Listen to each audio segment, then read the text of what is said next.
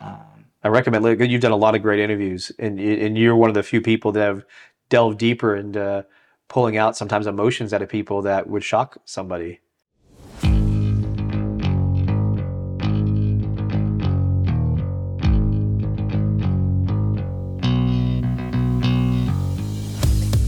Hello, everybody, and welcome to this episode of Canines Talking Scents from Austria. I am here in Austria with my friend Florian, who's brought me here uh, to do a seminar in detection. Um, I also had him on in a previous episode, but we have a special guest, his business partner Chris. But Flo, just for those who just need a quick recap of who you are, what you do, and then uh, you can introduce Chris and how you guys work together, and we'll kind of go from there. definitely, yeah. Cameron was great having you here. We did a, a four-day workshop about scent detection, odor pace, and handler skill developments. And we already did another episode, as you already said. It was it's almost a year ago, I think. So we Yeah. recorded that one in summer of last year, summer of 2020, and you launched it, I think, somewhere in November. Um, I was I could introduce myself back then a little bit, so we're dog trainers from Austria from with different backgrounds. I have a civil background. I come from search and rescue. I've focused the past years on scent detection, and our company Kynotec is now focusing on nose work, meaning scent detection, search and rescue, but also police work for searching for people in all kinds of other branches um, talking about the scent detection. So in this workshop, we've had actually a, a broad setup of, of people um, coming from uh, border patrol or what's it called in English? Uh, Uh, border, border- force. yeah, we call it customs, Customs, but exactly. yeah, you guys would call it border force.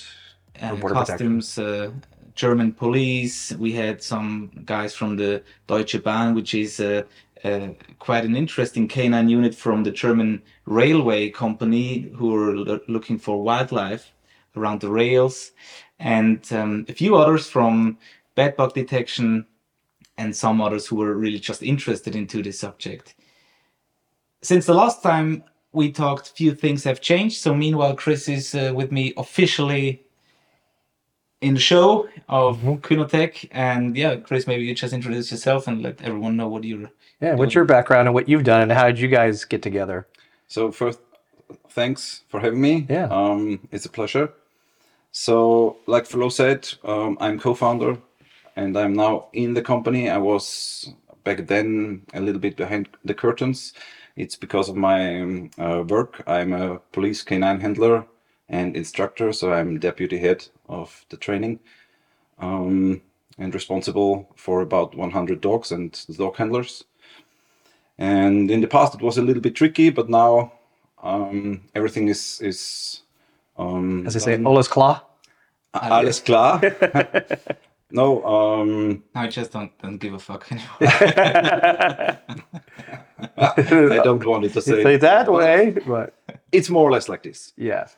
Yeah. So you have the freedom now to work as a private business and still do your government job. Yeah. And your government job is it primarily detection? Do you also have the biting dogs? What is that one like?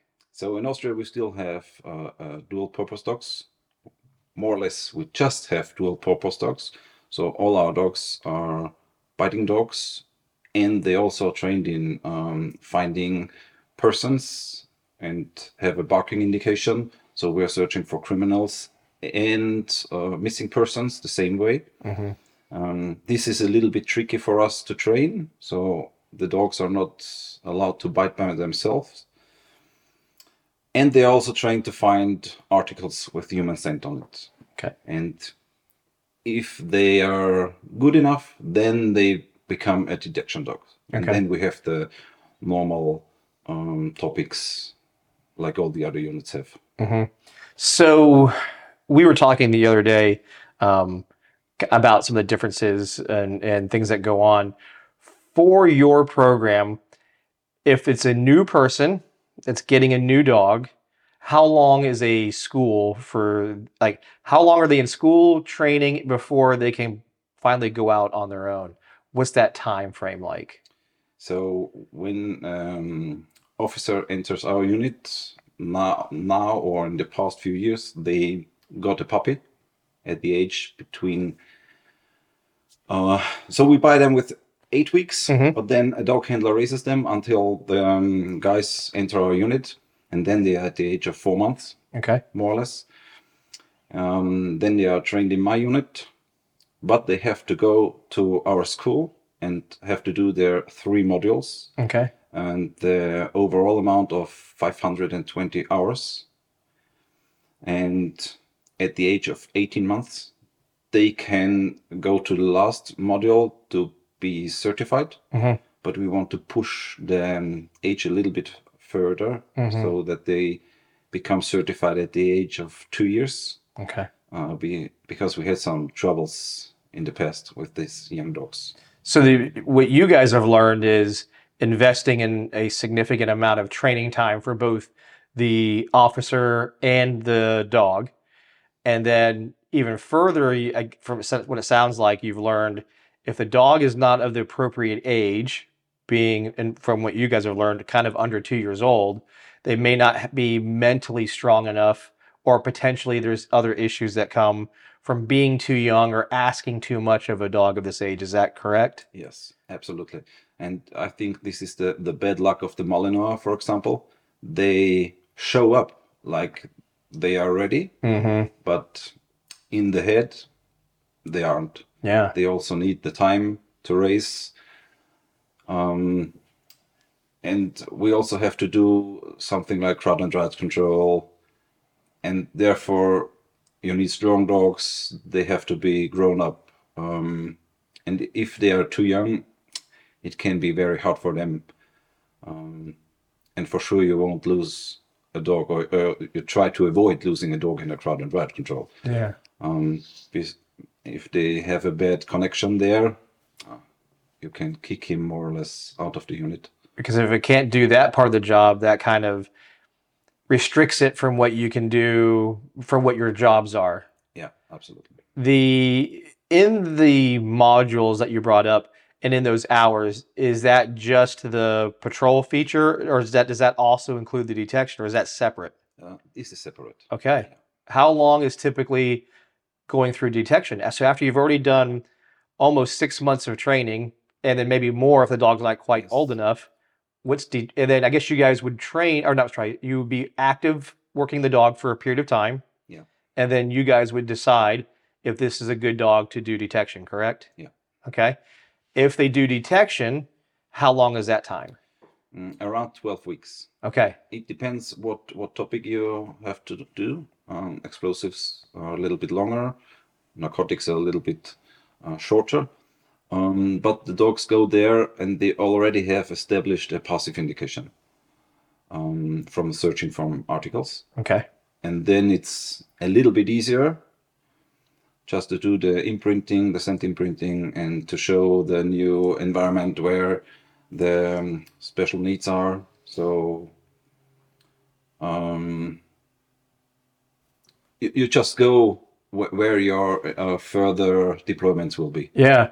And it sounds like because of the experience of being an active police dog and, like you said, doing article work, building a foundation that gives you a lot of the communication skills, how the dog knows how to indicate, all of that's already done before you technically start your detection. Yeah. And when you add those pieces to an odor, this, sounds like the dogs are obviously going to understand it a little bit faster. yeah absolutely So, um, once they finish the formal school, is there a period of like training time to do, or like um, I would say supervised deployments, or kind of are they on their own at that point? They can go back to work, and it's now the dog is a dual dog. so after certification they enter their um, squad Okay. more or less Mhm. and then they have in their in their group they have an instructor and they once a month they have um, training with more skilled trainers and also for their detection Okay. so one is for patrol Mm. um, training one day and also one day for detection work Okay. And then um, in that type of work, what are you looking for in a handler? You know, we have a lot of things we look for in dogs. what are, what are things that you guys have learned or found important to have a successful canine handler? Uh, this is a tricky topic. I think the most important thing is the cognitive competence Okay. to suck up in a very short time um, all the knowledge you need to have to be not just a dog handler, um, but to be a dog trainer. So this is the goal. What I'm searching for. Um, to to not train dog handlers. I want to train dog trainers. And this is the tricky part because they are just police officers Yeah. and have to become a dog trainer because they need to have the the possibilities and the knowledge how to solve small problems by themselves and that they don't have to come to the instructors every single day Yeah. Uh, and that's, you know, I always share on this podcast or other videos I've done the culture in Europe. You guys have, the dogs are a part of a lot of the lives of a normal person. There's many different dog clubs that exist. I would say the average person coming in has, that seeks to become a dog handler, has a decent level of what I would say basic knowledge of dogs because of how the world is over here and how important the dogs uh, already are and the different abilities that are, that exist to do these things. Um, to become a trainer, though, how long is a person considered "quote unquote" a, a handler before they're allowed to um, look at the opportunity to become a trainer? um, at least there are no rules Mm-hmm. um, as soon as you've finished the, the first examination with your dog you can apply to become a, a trainer Mhm. and then you have to run through the uh, trainer courses and then you're there How long are the or uh, describe a little bit about the trainers courses? What's in, what requires for that? it's more or less so you need more or less two years because you have to um, go with a with a um, young dog team from the very beginning to the end and you also have to do some testings Mm-hmm. um, so there's tested your knowledge your abilities for decoying and so stuff Yeah. So, do you guys have a separate classification for a helper decoy? Is there a qualification for this, or is just everybody who's in the unit plays a role of this at some point? yeah yeah Okay. it's more like this We also had an interesting conversation. You know, I know this podcast has always been geared towards detection, but we were talking about how, uh, like in California, and there's another state, I think it's New Mexico, they're looking at taking away biting dogs. And you said this is something that's probably going to happen in Europe or at least in Austria, uh, maybe even other countries. Um, tell us a little bit about what's changed and why is that being looked at um, why would they get rid of biting dogs? What do, what is the the mindset here that says, well, we wouldn't want this type of dog anymore? So the, the biggest problem, if it isn't a problem, um, is that laws are changing. So animal welfare becomes more and more a, uh interesting topic for the society. And nowadays, it's not that easy like it was to just hit the dog in the public. Mm-hmm. And um, Not like that's what it's about. yeah, Is it coming from a place of culture has changed? Do they look at using dogs to bite people as it's too violent or it's too extreme?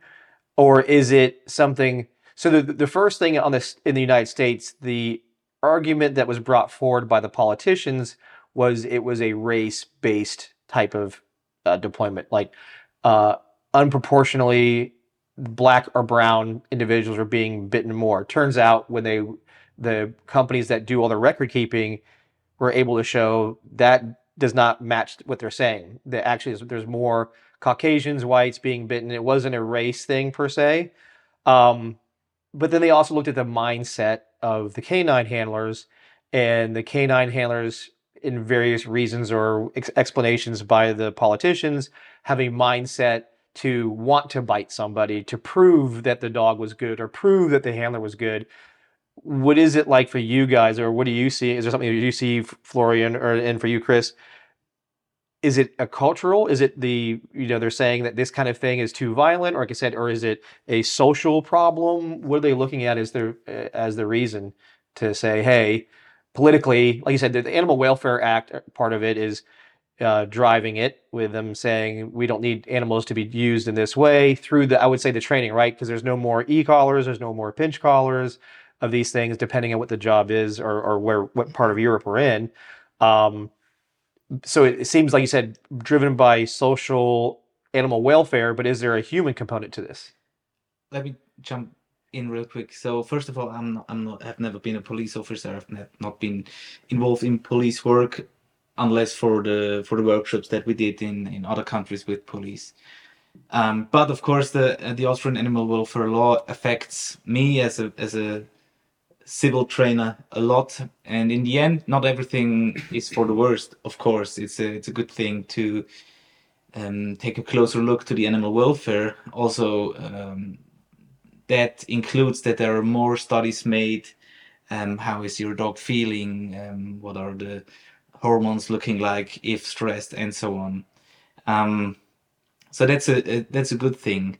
The the big problem I think is that the animal welfare is a very sexy tool for politicians to gain votes for all different kinds of things. There you have a big problem that um, most of those politicians are not uh, professional vets or um, behavioral um, trainers or maybe they know what the dog looks from the front and the back but that's it basically Yeah. not to offend anyone but that's the thing so now they start playing with emotions of citizens um, starting campaigns that affect civils but also authorities in in quite a hard hard way so the things that you have uh, note, um, um, talked about, like pinch collar, e collar, etc., those things are banned for civil people um, since I think 2008 or even longer.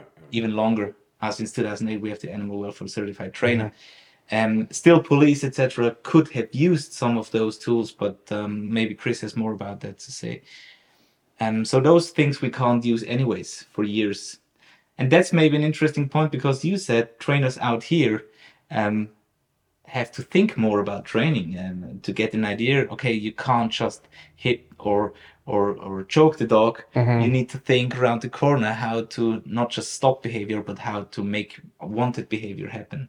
So it's not only negative aspects about those um, um, restrictions but now it's getting worse and worse and and uh, I probably soon our topic is are we even allowed to have dogs as pets and that's the extreme left wing part of our society so of course this is a I think it's a global thing at least in the western countries but it, it's getting more and more um, from the vegans um, to not keeping any animal not just eating Yeah. animals which I have respect for I'm, I'm I love meat I love Mm-hmm. Yeah, yeah. I love animals Yeah. but um, I, I have quite some problems with the extremist side of those. Uh, Well, and, and I've like in other conversations, we all share the same goal.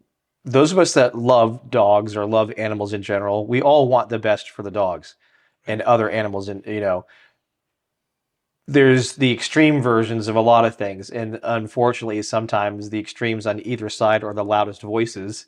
And those of us of the majority that are kind of in the middle, we just don't speak up enough. And then all of a sudden, uh, like you said, laws are enacted, things are done, and then everybody suffers. And and there's certain things that when it comes to animals, dogs specifically have been selectively bred by humans for certain things. So if we were not allowed to have the dogs even as pets, this is beyond extreme because this isn't even in the good welfare of the dogs. One of the important things that truly needs to happen is investing in the training time. You know, um, that's what I would view as our probably our our biggest issue in the United States when it comes to the law enforcement working dog programs is the handlers have no problem. They they would be happy to train longer or have more time for their school. It's the administrations, it's the manpower issues, it's these things that supervisors or the leadership says, yeah, the dog stuff's important, but in my layers of importance, it's way down here. I have a bunch of other things ahead of that. Um, the conversation I hope that comes from when they look at banning these biting dogs is maybe looking at instead of banning, let's regulate and say we need this much time to ensure officers and dogs are trained properly. Maybe taking a lesson learned from the dogs being at least two years old before they're allowed to go work the street, to have more maturity, um, the officer having more time not being rushed, but being able to go through those processes, see different types of deployment options, um, how to best use the dog as what it's designed for a location tool and a de escalation tool. Something that where people were more, and this needs to be shared and and talked about more or posted more on social media versus how many different ways we can bite somebody or how many apprehensions do I have and because that's what stokes the flames on either side when it Mm-hmm. becomes the argument. If we say, "Hey, let's slow down, let's look at the how are we investing in our training? How much time would we say is appropriate?" But and we all know not every program is going to agree what the proper training time is. Uh, training time is for sure one one big part. I all the time um, try to show up the picture of a of a small boy or a girl who starts uh, judo, for example. They also start with a white belt. They do Mhm. some training. They do testing. They earn the yellow belt. They do more training. They earn the next belt. And I also think this should be in the dog training. Yeah. So do step by step, and when the dog has earned the black belt, then you can start to go in the UFC cage fight. Yeah. And then he is grown up. Um, he has all the training he needs. Um, he has some some solutions how to solve problems. Um, and then I think the dog is able to serve on the streets. I really like that. I actually that I like that model you just described because I haven't heard it brought up in that way before. Instead of having just one certification, there's actually levels you go through, and once you reach this final level, then you're operational. But you have to accomplish. Right now, it's just kind of all lumped into one. Of course, we say, "Oh, are they good in obedience? Are they good in bite?" But it's it doesn't get tested until the very end Yeah. instead of having these little progress things that you have to test for get this okay do this that i think that's a fantastic idea And for sure, there can be a, a huge test at the end, but it should be more um, for for real life scenarios Mhm. than just doing some, let's say, like IPO testing with a Yeah. sleeve and walk heeling 50 meters up, uh, turn around, turn. Always the same pattern. Yeah, Mhm. I, I don't know the certification in in the US, but more or less in all the countries in Europe I know, they are very sport related, correct same with ours and you don't need that. yeah Maybe we can discuss if a young dog shall show up heeling s- some distance, but as soon as as he done, check mark Mhm. next. yeah our goal is to to have dogs for the streets. So if I walk up a staircase heeling, how far you will will you come? Three steps. The dog doesn't see where he steps, and he will fall down. So you have to train four or five different uh, transportations with heeling, looking up like IGP, Mhm. maybe in a hand target, walking on the left side, walking on the right side, walking in between the legs, um, Behind. behind. weapons out weapons, weapons not out, yeah. Yep. Right. These are the things you need on the street and not heeling on the perfect field perfect green. yes Yeah. Yeah. Th- th- I, I could not agree more. And it brings me now to detection. Detection has had what I would call a very um, basic type of evaluation, uh, at least what we do in the States. And I'll give you guys kind of what we do, and you can tell me how much it matches what you do. in most programs in the United States, detection is looked at and they find, um, they'll say, we have five cars over here. In the five cars, there's going to be three fines. So it's just five cars. It means only two cars have nothing. It's exterior only, which for our laws is enough. Um, then the other part of the test would be five rooms. And there might be three, two, two fines, depends on the certification programs. Maybe some will have an additional, let's say, packages or suitcases or something like this. But at that point, that's it. You're going to have three areas maximum. You're going to have, you know, the answer. You know how many hides are in each area. You do this. Like in real life. Yeah, not in real life, exactly. So, it, so the way I usually share it is, it's like an odor recognition test. It's just, it's just put up with cars and rooms, and, and that's all it is. There's no distracting odors out, and I won't say not all programs, you know, don't have distractors out, but a vast majority of these national programs do not require that there be placed distracting or proofing items or so forth. It's it's it's just can the dog find the odor? Can the handler read it? What is your guys like in comparison to that? Do you have like a basic level odor recognition and then you go to operational review, or is it all a kind of in one like that? Well, we developed something for Kynotec for our dog handlers, Mhm. which meanwhile um, we were even asked to um, test other Mm-hmm. uh, uh, Teams. Other teams from from outside. Um, so let me just give you an overview of, of what we thought about. We have three different stages. Uh, we have an SET, which is like the uh, what's that word in English? Like if the dog will fit in, if it's Okay. worth training the dog. Okay, so an evaluation is it is it can the dog do this do this work? Some kind of eval- evaluation. So, but that's not a must-have. This Mhm. is actually just something that is part of our dog testing or selecting Mhm. phase. So this is a nice to have, but not a must-have. Then in our internal um, rules, we have an, an uh, EBT, which is a mission, not a mission readiness, but a, um, ready for mission training Okay. test, and then we have the mission readiness test, which is called EST, or that's our shortcut. We love shortcuts. You know? Mm-hmm. Okay. Yeah, yeah. Uh, Of course. Most most people do. So, Yeah. and uh, we have we have two branches right now, which is one is bed bugs, one is explosives. So in in the bed bugs, we train the teams with the training set Kong or similar. Okay. And in the first test, they face four subjects. One of these subjects, and that's what we always start with, is uh, functional obedience. So the teams have to be able to heel from A to B, uh, but we don't care if it's left or right, if the dog is two feet ahead or, or behind. Mhm. It should look good. It should be an, in, in an orderly manner, and that the dog can, the handler can transport the dog from A to B.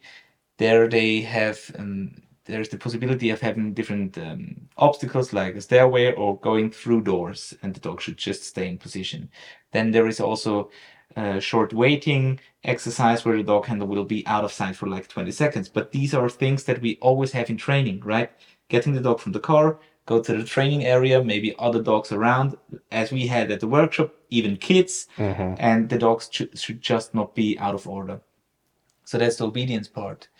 Then in the preparedness test, we have we start with a lineup. Mhm. Um, we have three rounds. Yeah. Three rounds, and there is a lineup with uh, nine boxes. There are from zero to two possible finds in each So zero exists as a possibility. Yes. Yeah. And Okay. this is a single blind.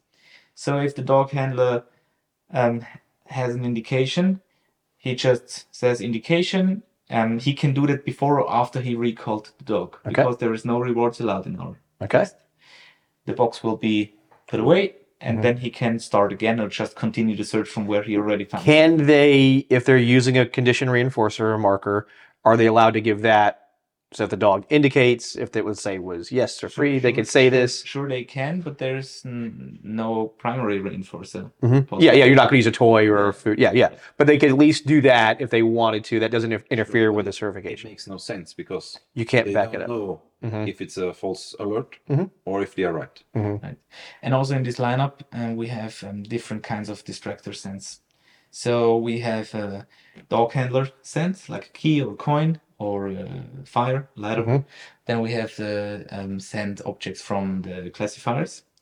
And then we have um, hard or difficult uh, distractor scents like um, food, cheese, um, or also other cut dog toys. Okay. So this is basically it.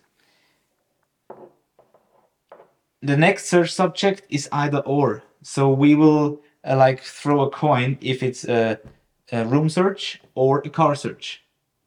So the teams have to prepare for all, but Okay. they don't know until the test Which one it is. Which one it is. Okay. Right? And also there, in both cases, we have zero to two fines. Mhm. The special thing about this is that um, either room or vehicle, uh, vehicle is actually interior and outerior, is that it's a double blind. Ah. So we have a helper who will follow the team doing a, a, a, a video call, Okay. and the classifiers are sitting in a different room. So we just need the second person filming it so that we are sure that dog handler is not searching himself. Right? Okay. So they're not going hands on looking for themselves Exactly. after they maybe their dog indicated they want to Yes. confirm, so they look themselves. And we want to not have the uh, Clever Hans. Yes. So we start the video call, then we say, okay, move, and then we mute ourselves so that we're not like, what a dickhead. exactly. Yeah. Yeah. And um, so this is a, a proper double blind. Also, we have um, defined things like the dog handler is not allowed to search or open cupboards, etc. So it's really just about the dog's nose. And there are possible distractors like neutral objects. So these are we we said we have already quite hard difficult distractors in the lineup. So we have uh, not reward neither and target scent associated distractors there. So Okay. it's just like um It's, it's not a taking- proofing item. It's a dis- Exactly. true distracting item. Yes. So if there was a candle here, I just put it there. So it switched places and somehow we changed the scent picture in the room. Sure. So this is it. Also for the car and the uh, and the room, the scent must be there for minimum two or one hours. Okay. I don't have it in mind. Yeah, that's actually a good point. Uh, just to quickly add to that, was the research that Dr. Hall had done about um, when we put something in a, into a space, an odor. The typical waiting time used to, was 30 minutes, Mm. and he was showing how most odors at 30 minutes they've peaked before that, Mm. and they're dropping down. And it's almost like equilibrium almost. Yeah. So when you first put it out, it's really it's really reactive Yeah. to wherever space you have because it doesn't belong there. And then just before, right around 30 minutes, so this isn't every chemical, this is, was quite a few, it dropped going down kind of low before it kind of came back up closer to an hour later, becoming stronger again. Mm. Because it's almost like uh, like altitude in a sense. Like you, your Yeah. body has to adjust. So at first it's like strong to you, Yeah. but then you're there for a while. You're like, oh, okay, I feel better. Uh, this is probably a crappy analogy, but in, in a way, it's just when you introduce something new, it's reactive. Yeah. It takes some time to kind of settle and then starts permeating from there. Mm. So that's actually a good point um, because the rules we used to always go by was 30 minutes. Now, Mm. the first dog may have the short end of the stick on this because the dog that's number five may run at an hour and 25 minutes later. Yeah. And that dog's picture of the odor is different than the dog's. And I see this in the sport world all the time. Mm. I saw it in the working dog world, never knew why that was happening. Interesting. Um, but it is it, now there's some science to kind of say we can see this happening. Um, again, not every type of chemical does the same thing, but a majority can do this. Mm. Some are super reactive longer. This is why it's important we know what we put out and have a general time frame like you guys are doing, an hour to two hours. Because at this point, from what I understood reading the research, and I'd have to have Dr. Hall like comment on it further, but there's a point where it's more equal for a longer period of time, and the dogs facing that have a more, uh, more or less the same picture, dog to dog. So that's actually pretty good. Of course, we also have time time limits there. So the, for the indoor search is or the room search is seven minutes, I think, and the car is nine minutes because we have exterior now. And Yeah. And then there is the last search. And we one thing we check the protocol. If the handler is searching um, like he explained it before to us. Yeah. And we put out some things like an open knife Uh huh. if he is checking. Open scissors, knife. Um, For safety. yeah. Yeah. Okay. Or also just a, a an open candy pack. Or, Yeah, c- which would simulate maybe poison of something, or so you you want to see that the handler Things. thinks, Yeah. looks at their area. Is it safe to even deploy my dog? Now, let's just say you guys put out a knife or do whatever. The person identifies this. Do you then, uh, uh, you guys take those things out if they call that out correctly? Exactly. We, we tell them, correct, put it away. If they don't notice this, is it still left out, or does the person who's with them say you missed something, you have to remove it? Before they start the search, then we would say stop, Yes. Because you're watching it live, but at a distance. put the Okay. knife out. Uh, And it goes on your sheet Yeah. that they missed this. Okay. Yeah, this is this is really good stuff. And and and the important things actually are that we don't rate these things. But I'll get to that later. Okay. And the last search subject is a ground search because these um, basic assessments, um, the teams afterwards could go in wildlife detection or bed bugs or um, mold or whatever. Right? And there they have a hundred square meter of uh, possible one to three finds because we need at least one search subject That has an that area. has at least one target hidden. So in your worst case or worst or best case, Yep. you would have I don't know something like nine targets or just one target in three different Mm-hmm. Yeah.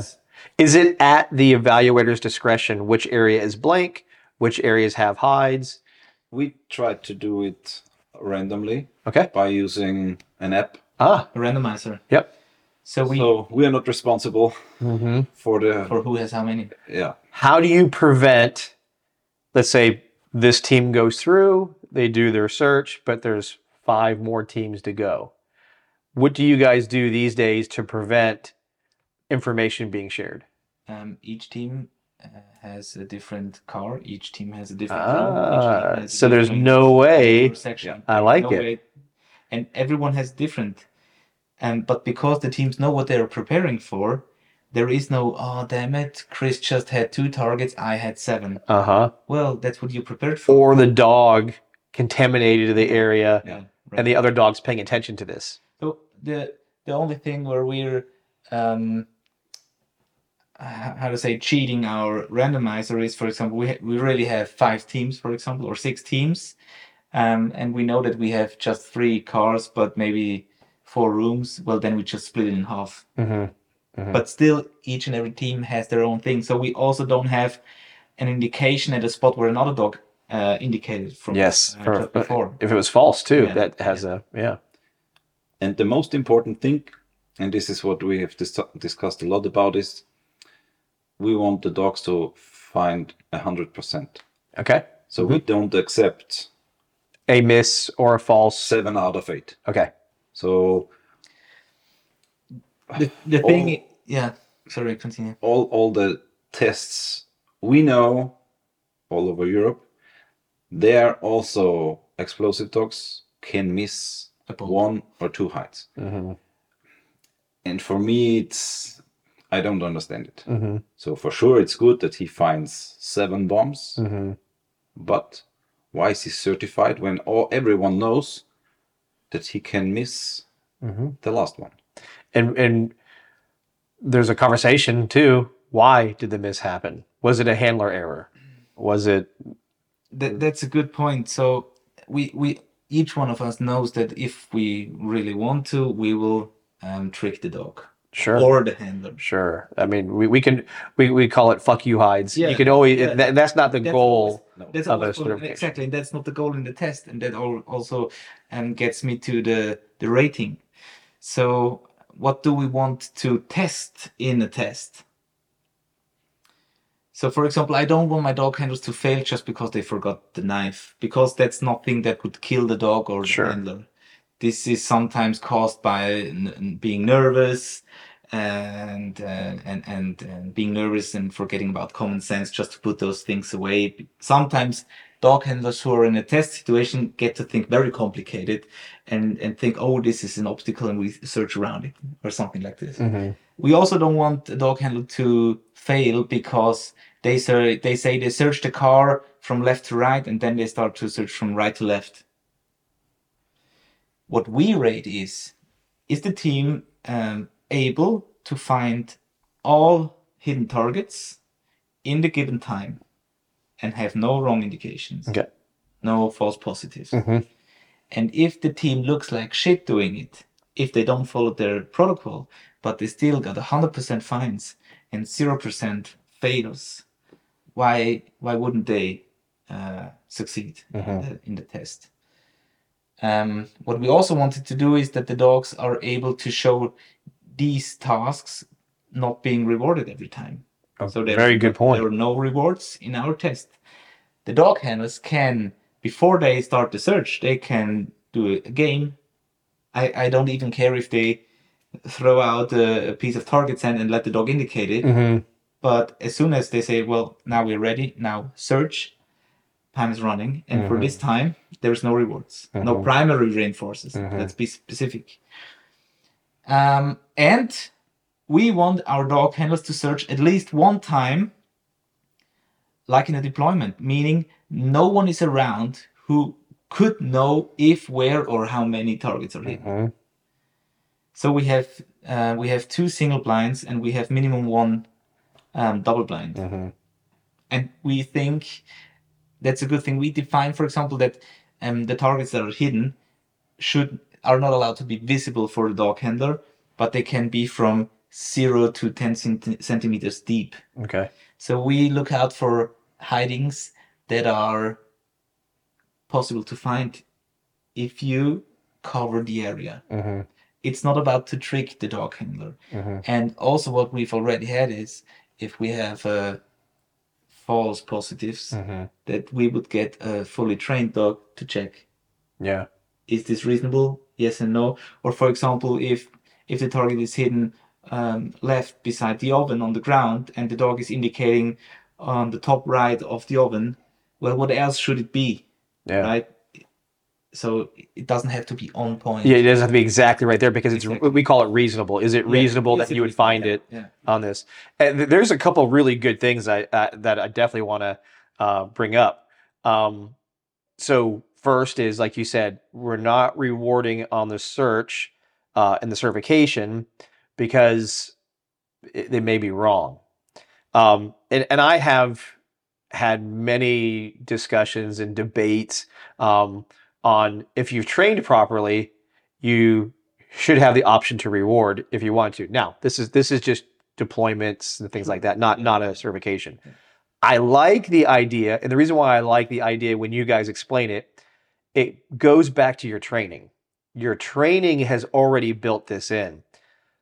Many times in most detection dog programs I've watched and been a part of myself, uh, traveled and seen, they're not building that in training. So, what usually happens is training is a reward every time, and then reality, they don't reward for the exact things that you mentioned, and then it becomes very clear to the dog in this condition, it sucks, in this condition, it's great. You guys have done a great job of building those conditions into your training. Therefore, when it happens on a certification or happens on a real deployment, it's no different to the dog. This is a common thing that happens. Sometimes they're going to indicate, you're going to call your dog back to you. You're going to put the dog into position, maybe like you said, between your legs or to your side or whatever. And then in some cases, if it was real world, you'd start your search or do whatever. Correct. Um, in certification, you just call the hide and then you'd move on to your next area. Um, it, I, I, I, again, because you build that in your training, and I've seen it now myself quite a bit, it's awesome. The other part that you do that really makes this work is you guys will randomly reward the dog while it's searching for searching.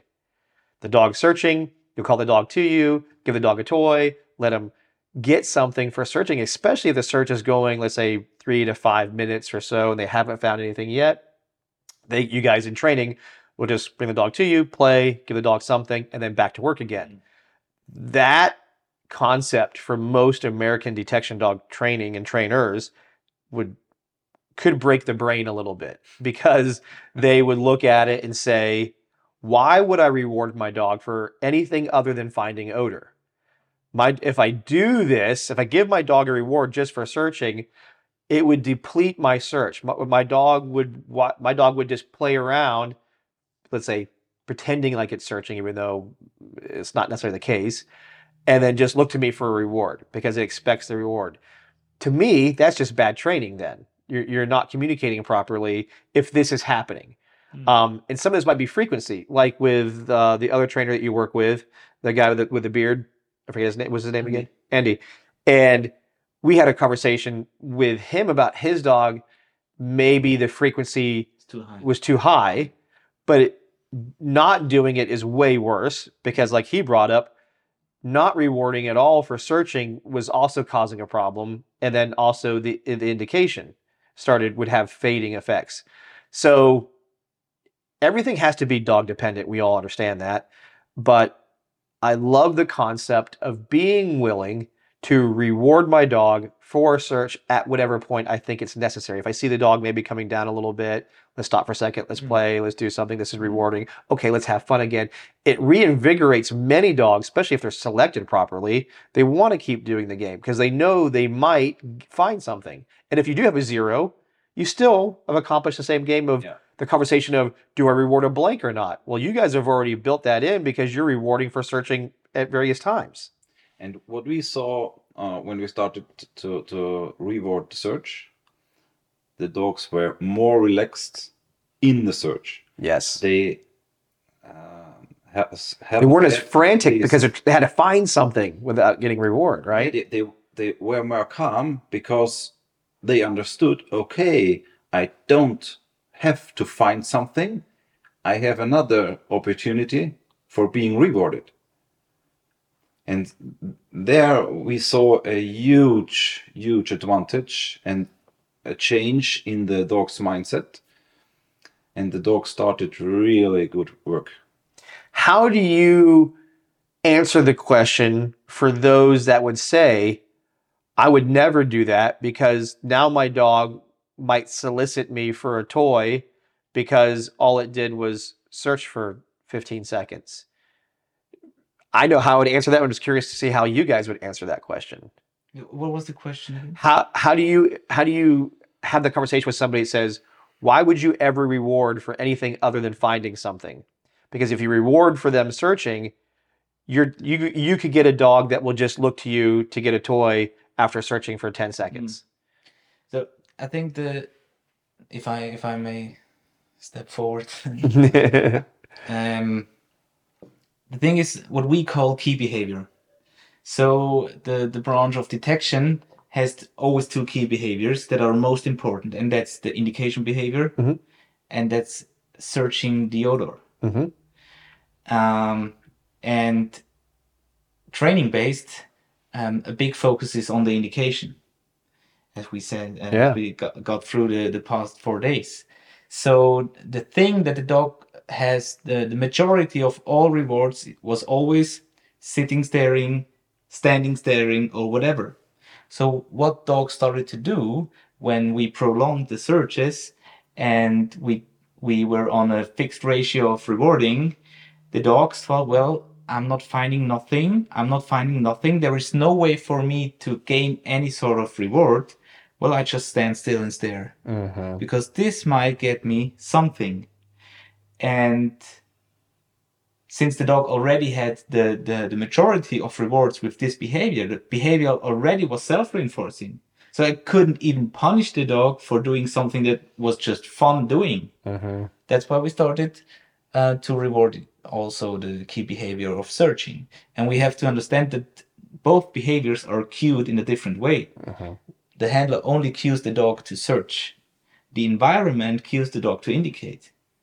So already there we have two different behaviors that shall be rewarded differently. The dog has two chances of get um oh we I I like to say the dog has three chances to get out of a search. He finds something and indicates. I recall him and reward or restart Mhm. or he collapses. Mhm.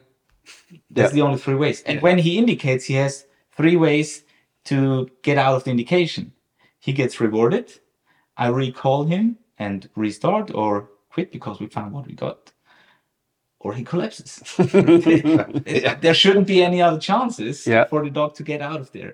And we can only um, make this happen if we give the dog the, the opportunity of being rewarded by something else as well. I, I, I, well, I wanted to say what you guys. no dog was harmed. Yeah, yeah. what, what you guys have been able to do is highlight the main reason why many of us in the United States deal with what we'll call false alerts. That's the lingo that we use most often. And that's the dog giving you, like you said, an indication when there's no target odor there. Um, there's many people that use very, but just for the sake of the podcast and for people watching, a false alert, the way we're describing it right now, just means the dog has indicated or given indication behavior and there's no odor there. And the reason you gave why this happens is one of the most re- common reasons why. Yeah. I So- like what you said. It's the indication behavior. It's indication like behavior. Correct. So the dog is not indicating. He No. shows behavior that led him to Reward in the past. in the past. And that uh, stop me if I talk too much. That leads me to another thing that um, that uh, con- uh, targets the the variable reinforcement schedule. Also in our test, the dog is still somehow rewarded when I recall him. Mhm. We just forbid you to to offer a primary reinforcer. So the way we train, uh, come here, or search um, is always a sort of a reward because it lets the do the dog do something that he likes and that he knows and he has a, a clue of. Thank you. So they are rewarded permanently as soon as I get the dog from the car. Uh, it's it's Premack, Premack, Premack yes. because they are allowed to do one thing after the other that they know and they like and then and they know it could lead to a reward and that's the casino. yes. Um, the, the gambler mindset, as we say. Exactly, the gambler mindset. So we we want to have players. that that's this is one of the most important conversations detection community needs to have which is exactly what you're bringing up and i've tried sharing in various ways sometimes poorly sometimes i'm better at it but we have to um, like you said create there, there's only so many solutions to get out of the search or to get out of the alert um, i love the one thing i haven't done that i really like that you guys do is like you said, um, the dog finds odor. It's sitting there. It's waiting for you either to maybe come up, maybe the reward to be delivered there, maybe to be marked and come back to you, or maybe to be recalled back to you to position to either restart again or get reward. But having those options is now we're at three possibilities in a sense, like you were saying. The dog is more likely to hold a behavior because there's not a predictable, a, a constant predictable that creates the anticipation or anticipation behaviors Mhm. That start breaking down over time. Because if I'm predictable, the dog will anticipate, especially if the motivation is high, then it starts breaking down the behavior because if it knows I'm always going to walk behind it to reward, or I'm always going to walk up to reward, or I'm always going to mark and reward, these behaviors will start breaking down because it's predictable now. And if it's highly motivating, so then, like you said, now let's add if there's no odor in this space, and the only way to get rewarded is to do the the trained final response, whatever it is for the dog. Well, how do I get out of here? There's no odor here. They're not leaving. I'm not going anywhere. Well, this thing is the stinkiest thing in the room, so I'm going to pay attention to this. Mm. Or, like you said, just randomly offer the behavior that looks like the trained final response, and maybe that will get me what I want. Because most handlers, when this behavior happens and there's no odor present, many handlers do see that it's not the same as it is when there's odor there. But when they don't know the answer, they're not confident. And when they're not confident, the dog's not confident either. And back to the points you guys made, there's been errors in rewarding, which then makes them now nervous on operational deployments because I've been wrong in training enough times. I could be wrong here. So it's better off just not even rewarding on real searches because I don't know the answer. Mm. So it's just it's this perpetual cycle that's been created on our own versus looking at detection, breaking it down into a couple different pieces. I can reward for searching. I can reward for being at odor. And then when I'm at odor doing my train and final response, I have options. I may come up, I may release you, I may call you back to me, like you said. And by having these few different options, the dog now loses some of this predictability and then the anticipation related to that one thing that was predictable. Now I can strengthen the behavior and stay at odor because I don't know for sure which one's going to happen, but I do know something is going to happen. Exactly. Sooner or later. Yeah. Not knowing when. So we think also this um, reward of the search behavior um, can help a lot uh, when you get real false alerts on uh, in, in the very beginning of uh, distractor sense. Because um, we have we have our approach and also what we like to say is that this is how we work here and now. So we have worked differently and hopefully we will evolve and, and work differently in the future but right now this this works quite well for us. Um, but for example if a dog indicates on, on something that he shouldn't and we sit it out and they start searching again and again investigate what they have just indicated to Mm-hmm. and then move on i want to reward this decision for example to Mm-hmm. okay they they even get more intense at at something that they shouldn't pay that much um, attention to Mm-hmm. move on that's it Mm-hmm. Yep. right so that's a handy tool It, it works great for doing things like height and depth. Mm. When we want persistence to odor, Mm. we can mark and reward efforts yes and it becomes clear or clearer versus holding off and doing nothing until it does a perfect final response. And if they're not super confident working that odor yet because of its condition, height, depth, or maybe a mixture of something there, we need to, in the beginning stages, show that effort can also get you something. So try to communicate to me if you smell this, Mm. communicate to me, or if it's difficult, do your best to communicate. And then in these certain stages of training, we're we're rewarding these efforts because then they become more pronounced later on in training. There was another interesting piece from the seminar that we got to talk about, uh, which is that habitual learning context and dogs who had done a lot of the same thing or had a strong history of searching some type of thing. Um, that prevented it from being actually flexible when uh, there was one variation that was brought into the equation. Uh, the one specifically the seminars, like today, what we did was having um, the the typical wall setup, and all I did was put odor off to the side just slightly, a little bit. But the dogs had been so focused at searching this thing, just breaking off what was it? It wasn't even a half of a meter. It was I think it was less than that Yeah. it was hard for the dog to it got so focused i had to search here even though odor was over here. A couple dogs did a couple dogs broke off and worked it out and got there. But what we got to see was us as humans we get so fixated on a way of doing or focusing heavily on searching or focusing heavily on an indication or whatever it is that we habituate something so strong that when there's a variation or something can't happen that way that strength in the behavior actually inhibits flexibility to try something. Do you want to talk about a little bit about that at all, or we had the scenario that uh, at the at the locker's backside Yeah. facing the hall uh, we also have this stand the pole? the pole and uh, we had the target scent in little aluminum Yeah, little small tins. pins Okay. Yep. and with magnet uh, So I can put multiple magnets on this wall.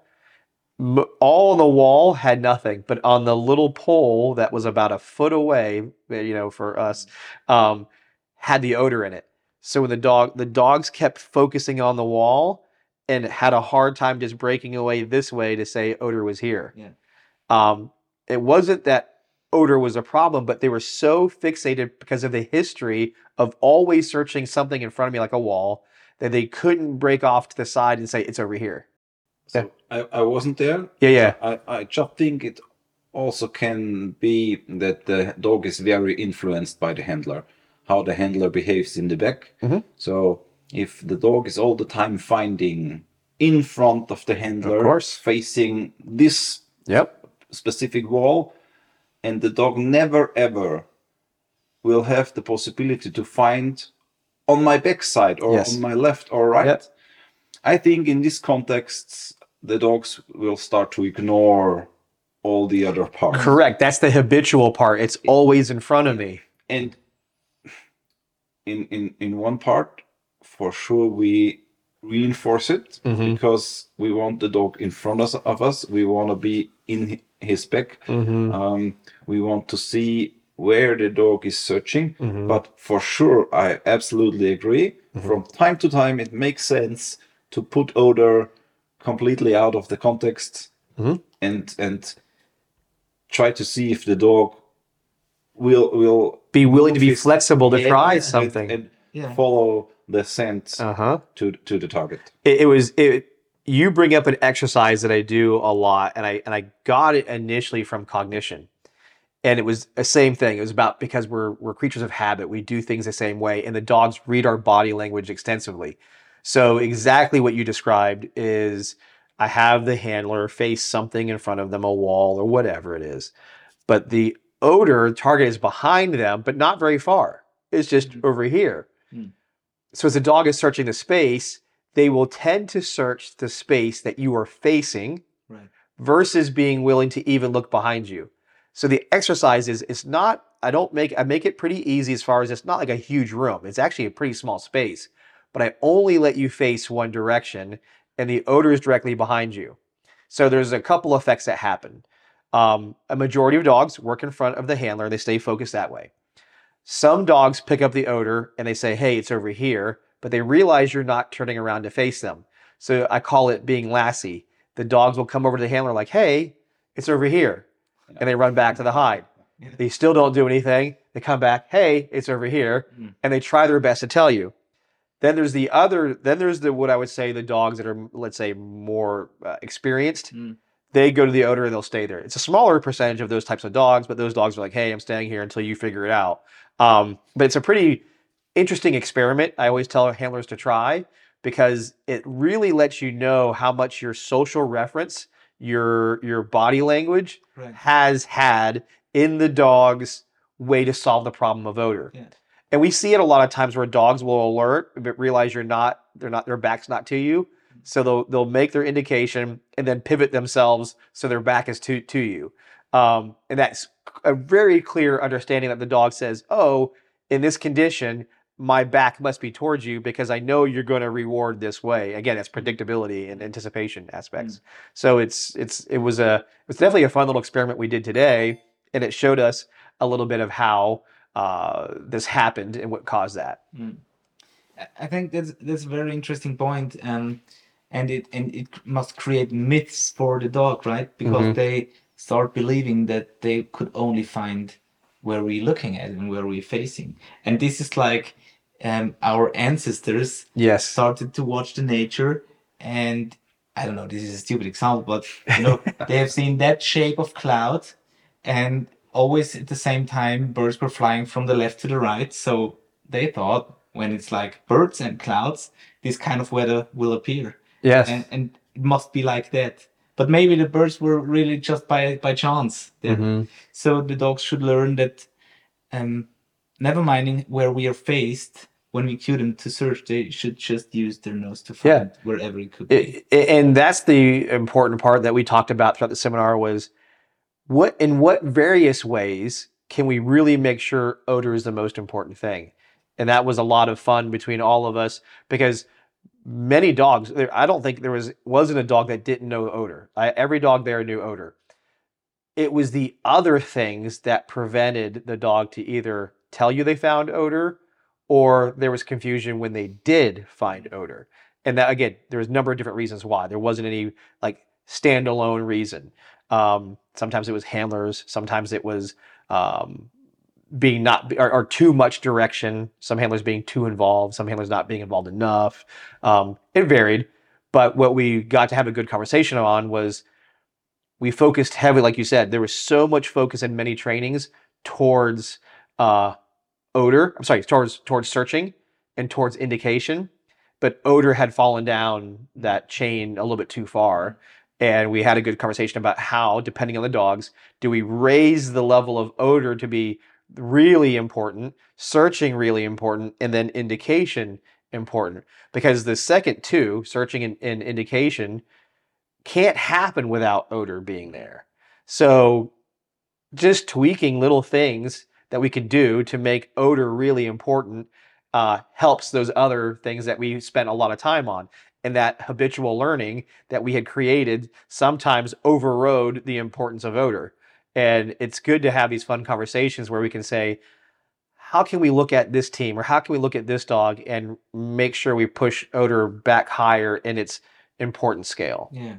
So it was it was a lot of fun, and, and I really appreciate you uh, having me out here and, and doing this. And I know we could talk for hours more on on all these different topics, and I think this is a good point for a lot of people to kind of take in what we've what we've been sharing and maybe ask questions to themselves, um, maybe ask questions to us at some point. Um, again, how do people find you? How do people? Yeah, I know you're on social media. I know you have. Uh, I think pretty sure you have your website, um, and you have a podcast as well, which this will be also on. How do they find you? People find us on our website, as you said. It's uh, uh really hard. It's really hard for me to spell. Kynotec. Yeah, kynotec.at. Okay, It's, uh, for Austria, AT, right? Yeah, Yep. yeah, right. Um, but you find us on Facebook, on Instagram, meanwhile even on LinkedIn, and at least me on, on Twitter. Oh, you're a Twitter guy now. No, Oh, you're. You... But, uh, He was forced to. yes. Forced to. by by a U.S. citizen. I was Ah. forced to join um, Twitter for for a live broadcast and It- join in real quick. E- Elon thanks you. yeah, no, it was fun. Um, uh, but there you you find us. So the website, Facebook, Yeah. Instagram, etc. And uh, of course we have our private profiles, yep. um, but those are not that interesting. You can get in touch with us through those uh, yeah channels. And Yeah. we're very happy if you also listen to our show. Our interview with Cameron was one of the first ones we Yeah. ever did. Um, so our show is quite young. We have it since last year, last summer. And it's called Kynotalk by Kynotec. You also find that on almost every common podcast. yeah. Um, I recommend. You've done a lot of great interviews, and and you're one of the few people that have delved deeper into pulling out sometimes emotions out of people that would shock somebody. yeah. Yeah, they would be surprised, like, wow, that person's really uh, connected or has feelings that you wouldn't expect. So I, I, I, I, I don't want to spoil it because I want people to listen to the episodes because there's some good stuff. I joke around. I said you're like Oprah, Mm. you know, the Austrian Oprah. Yeah, yeah no, we had some really nice and uh, very deep conversations, as you said, uh, interviewing some of our guests and people who uh, we look up to and people who we are interested in, Mhm. people who we knew, people who we don't know that well, and who we got to know.